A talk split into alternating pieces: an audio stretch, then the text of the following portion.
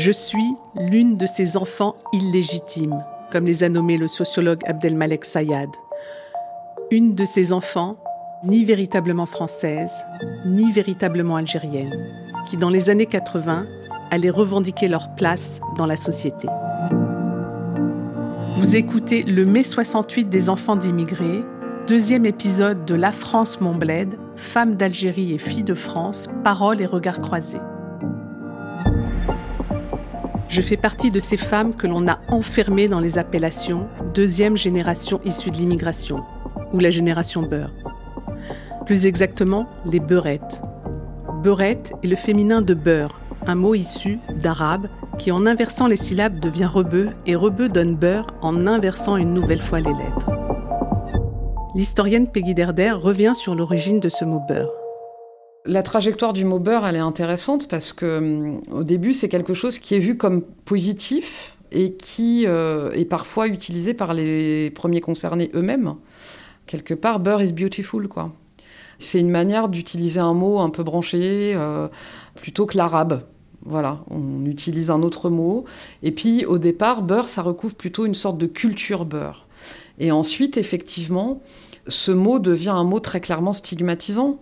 Et il va enfermer, effectivement, dans une assignation identitaire, alors que les jeunes eux-mêmes disent, mais certes, nous sommes d'origine algérienne, tunisienne, marocaine, mais il y a une très grande majorité d'Algériens.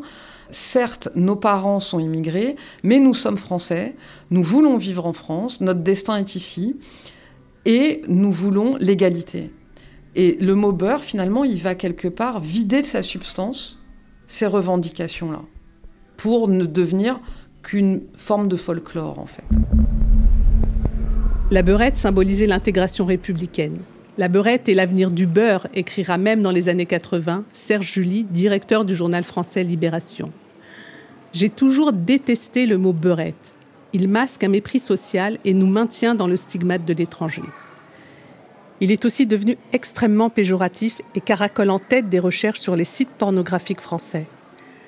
Salima Tenfish, chercheuse en cinéma et chargée de cours à l'université Paris Diderot, le raconte très bien dans son livre Beurette, un fantasme français.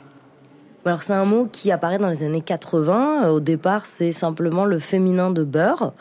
Euh, donc qui veut dire euh, enfants d'immigrés euh, maghrébins en France, qui vivent en France, qui sont nés là ou qui ont grandi là.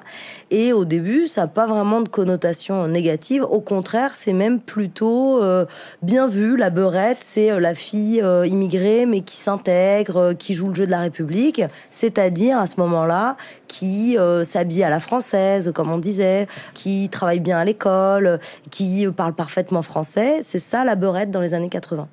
Et après, ça évolue, ça disparaît, ça tombe en désuétude dans les années 90. Euh, Et au tournant des années 2000, on le voit réapparaître, ce terme de beurette, mais alors plus du tout dans euh, la bouche des euh, défenseurs de Touche pas à mon pote ou de l'antiracisme, mais sur les sites pornographiques comme une catégorie de recherche, très haut placée d'ailleurs sur les sites de recherche porno français, et comme une insulte dans la bouche des enfants dans les cours de récréation à l'école pour désigner des filles euh, un peu trop jugées, en tout cas un peu trop vulgaires, euh, jugées trop maquillées, euh, qui se préoccupent trop de leur corps et de leur apparence, et jusqu'à même aller dans le dans l'expression beurette à chicha, être un synonyme de prostituée ou du moins de filles vénales qui s'intéressent aux hommes pour être entretenues.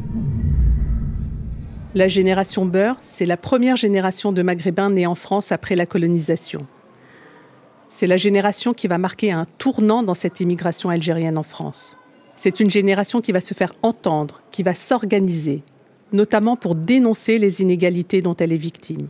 La génération qui arrive dans les années 80, c'est une génération, euh, comment dire, elle est remplie de, de colère, Yamina Bencheni, porte-parole du collectif marseillais du 1er juin qui lutte contre les violences dans les quartiers nord de Marseille. Elle est remplie de colère parce que cette colère, elle est alimentée par toujours cette façon de dénigrer l'autre, cette façon de stigmatiser, cette façon de, de voir qu'on est inférieur, de ben, les Fatma, Nous, c'était les Fatma. Hein, c'est pas. Voilà, j'ai cherché euh, comment on m'appelle. la Fatma. Nous, les jeunes femmes, on est en France. bien sûr, on se bat. On, on, veut notre indépendance, notre autonomie et tout en tant que sujet en part entière. Et euh, moi, j'ai à la fac de droit des gens qui me disent Mais toi, tu dis ça, mais si c'était pas la France, tu serais pas assise là à parler. Grosso modo, si j'étais en Algérie, j'aurais eu peut-être une rébambale d'enfants. Voilà, on avait, moi j'avais ça comme, euh, comme réponse elles sont bêtes, hein, les réponses, parce que nous, on vit dans le dialogue. Euh, peut-être c'est possible qu'on puisse discuter aussi de ça. Mais on ne pouvait pas, parce que ce sont des attaques qui sont ciblées comme vraiment pour déstabiliser que la Fatma ne doit pas penser. Alors, la Fatma qui ne peut pas penser du côté du français, et la Fatma qui ne peut pas penser du côté des Arabes, des siens, ça faisait quand même euh, des... Ah ben, ça faisait des femmes révolutionnaires. Cette révolution, ce sera la marche pour l'égalité et contre le racisme de 1983, que le sociologue Abdelali Ajat, chercheur à l'université de Nanterre, n'hésite pas à qualifier de mai 68 des enfants d'immigrés. Ils seront des dizaines de milliers à traverser la France, à pied, de Marseille à Paris, pour faire entendre leur voix. Parmi leurs premières revendications figure la fin des violences policières.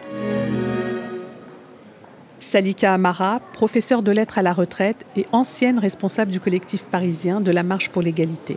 Il y a quand même des problématiques de violence policière. À un moment donné, on a même l'impression qu'on on retrouve un petit peu les années guerre d'Algérie. Et en fait, on incitait même ces jeunes à se révolter. Et eux ont décidé de faire quoi? De faire une marche pacifique pour réclamer l'égalité des droits et lutter contre le racisme, parce qu'il y a eu pas mal de crimes racistes, et ce depuis 73. Et dès 73, il y a eu plein, plein de meurtres d'Algériens. On a même fait sauter le consulat d'Algérie à Marseille. Ces jeunes qui marchent, la très grande majorité d'entre eux sont des Français, mais qu'on ne considère pas comme des Français. Donc c'était hyper important de faire quelque chose de grand. On ne savait pas que ça serait grand comme ça.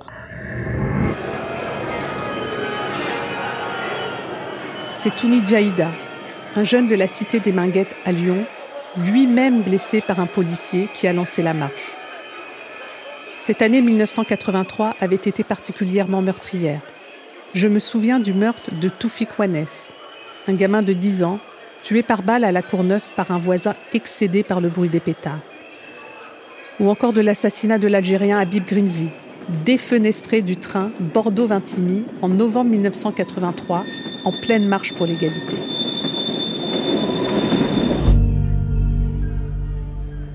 Ces jeunes réclament donc un engagement plus fort du gouvernement dans la lutte contre le racisme. Un climat de peur règne alors dans de nombreuses familles algériennes. Yamina s'en souvient très bien. Sur Marseille, on a eu pas mal de, comme il disait, des ratonnades. Euh, moi, j'ai euh, vécu ça avec mon père. Euh, le soir, il fallait pas sortir. Il interdisait à mon frère de sortir. Mes grands frères sortaient avec des Françaises. Ils allaient en boîte de nuit. Et ma mère, elle disait Tu vas finir mort. Katel, mort. Tu finiras mort. C'est dur quand même. Hein. Donc, on a vécu dans la famille, dans l'idée qu'il fallait faire attention. Tout le temps, tu fais attention où tu mets les pieds, à qui tu parles. Parce que la menace, en fait, ben, c'est pas c'est intéressant hein, parce qu'on on pense que la menace dans la société française c'est l'immigration alors que moi j'ai grandi dans une société française où la menace c'était la société française. Les revendications de la marche portent aussi sur la reconnaissance de la citoyenneté française. Il faut savoir, comme le rappelle Yamina, que la situation administrative de nombreux jeunes était précaire et très compliquée. On est né en France de parents algériens avant les années 60 et on fonctionne avec des récépissés de 3 mois. Et du coup, on a demandé une carte de séjour de 10 ans, poser des questions de logement, du travail, parce que beaucoup de jeunes étaient au chômage à l'époque. Hein. Euh, dans les années 83, 83, 84, la question du racisme était présente. C'est-à-dire que c'était prégnant.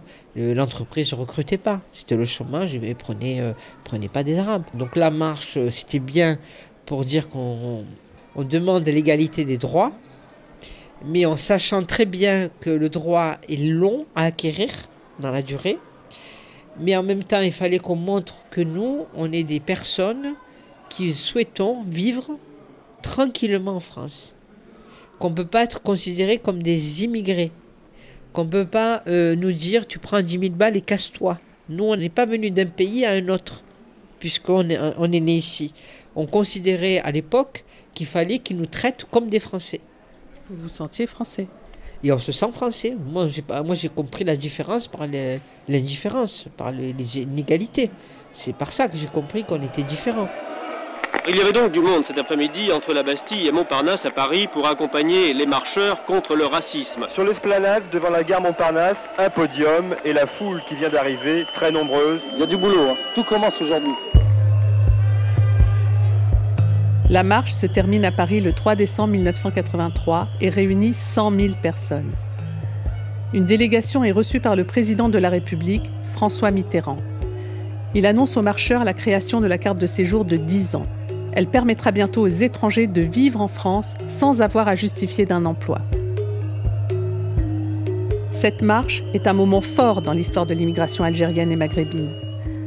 Elle sera très vite récupérée par SOS Racisme, sa main jaune et son fameux slogan Touche pas à mon pote. Marche pour l'égalité, c'est un moment fort dans l'histoire justement de, de l'intégration en France, puisque c'est euh, l'émergence d'un mouvement social euh, public, sur la place publique. Samia Chabani, sociologue. Qui est porté par des enfants issus de l'immigration, des jeunes, des adultes issus de l'immigration qui euh, revendiquent finalement euh, leur place dans la société en portant des revendications qui ne sont pas du tout des revendications identitaristes, ce sont des revendications de, droits sociaux, d'égalité des droits entre Français et immigrés, de lutte contre les discriminations euh, et notamment dans les quartiers populaires. Donc euh, finalement, ils portent euh, une volonté d'intégration très forte et de visibilité, de meilleure visibilité de leur histoire personnelle, familiale et migratoire. C'est un mouvement très important et un tournant dans l'histoire nationale qui malheureusement effectivement a été d'une certaine manière dévoyé avec la création à l'époque de SOS Racisme et de euh, la récupération par le Parti socialiste de cette parole qui était une parole euh, bottom-up, quoi, qui sortait vraiment, qui émergeait des quartiers populaires et pour lesquels la réponse n'a pas été à la hauteur de la situation. Ils étaient français, ils l'avaient clamé haut et fort. Ils réclamaient le droit à l'indifférence. La récupération politique du mouvement les a enfermés dans la différence. C'est en se rendant en Algérie que Salika a compris que sa place était en France. Moi, j'ai découvert mon pays très très tardivement. J'avais 21 ans. J'avais jamais mis les pieds dans mon pays. J'y suis allée à l'âge de 21 ans. Au Festival panafricain 1969. C'était féerique, c'était diaboliquement beau, c'était extraordinaire, si bien que j'avais envie d'aller vivre là-bas, euh, faire plein de choses là-bas, et j'y suis retournée euh, ben, en 1970. Et alors là, euh, la réalité m'a vite rattrapée. On n'est pas du tout en phase avec les Algériens. Donc, euh, j'ai compris que ma place n'était pas là-bas. Certains, comme Salika, ont dû demander leur réintégration dans la nationalité française. Elle l'avait perdue après les accords d'Évian du 18 mars 1962. Comme de nombreux Algériens, ses parents avaient choisi la nationalité algérienne pour leurs enfants. Pour elle, être française était un choix cohérent, mais difficile. Mes parents n'ont jamais su que leurs six enfants se sont naturalisés français. Et il était impossible de pouvoir leur dire, parce que c'eût été quelque chose de, terriblement dramatique, ils se sont battus pour l'indépendance de leur pays, et leurs enfants passent, entre guillemets, de l'autre côté. Si ce que raconte Salika peut surprendre, peut-être même choquer, je peux la comprendre. Car si moi je me suis toujours sentie française, il en allait autrement pour mes parents. En 1983, j'avais 14 ans. Et bien que française par le droit du sol, je ne disposais que de papiers algériens. Mes parents m'avaient toujours dit que nous n'étions que de passage en France. Et qu'un jour, nous rentrerions en Algérie. C'est ce que l'on a appelé le mythe du retour. Cette idée s'effondre avec la marche pour l'égalité. Des milliers d'immigrés algériens réalisent que leurs enfants sont français et qu'ils n'iront jamais vivre en Algérie. On a tous été élevés dans le mythe du retour, même si on n'était pas partis. Nous, on a quand même été élevés dans le mythe du retour, quand tu seras enseignante, puisque moi j'étais enseignante, dans ma famille d'ailleurs, on est quasi tous profs, voilà, c'est pour repartir au bled, pour aller travailler là-bas et faire grandir le pays. Hein, je l'avais dit un petit peu tout à l'heure, on a grandi dans ce système-là. L'État français aussi a grandi, a évolué dans ce système-là, en se disant, ouais, on ramène les immigrés, ils font leur boulot, après, ils s'en vont. Et patatrac, on part pas. On reste et on va plus loin, on dit même qu'ici, c'est chez nous. Et en 83, ça permet de dire à nos parents que oui, ici, c'est chez nous, le mythe du retour n'existe plus. Et la France prend acte, elle aussi, prend conscience que ces jeunes-là qui marchent, la France, c'est leur pays, sinon ils ne marcheraient pas. Et qu'il n'y a plus de mythe du retour. Ils sont français d'ailleurs, parce que par les accords d'Évian, tous les jeunes qui sont nés après 63, donc ils bénéficiaient de ce qu'on appelle le jus solis, sont français. Ces femmes ont dû gagner leur place dans la société. Elles ont aussi bousculé les mentalités au sein de leur famille pour s'affranchir du poids des traditions. Elles n'ont pas toujours réussi face à la détermination de certains parents qui n'avaient qu'une idée, rentrer un jour au pays. Je me retrouve parfaitement dans ce qu'écrit Ahmed Jouder dans son livre Désintégration. Nos parents ne joueront jamais au tennis. Ils ne mangeront jamais dans un restaurant gastronomique. Ils ne posséderont jamais une jolie propriété quelque part en France où finir leur jour tranquillement. Non, ils ont préféré investir dans des maisons au bled, en ciment, au prix de plusieurs décennies de sacrifices qui ressemblent vaguement à des cubes et qu'ils appellent des villas.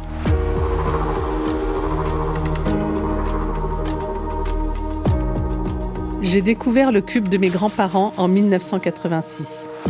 J'avais 17 ans. Je ne le savais pas, mais j'allais y rester un an, jusqu'à mes 18 ans.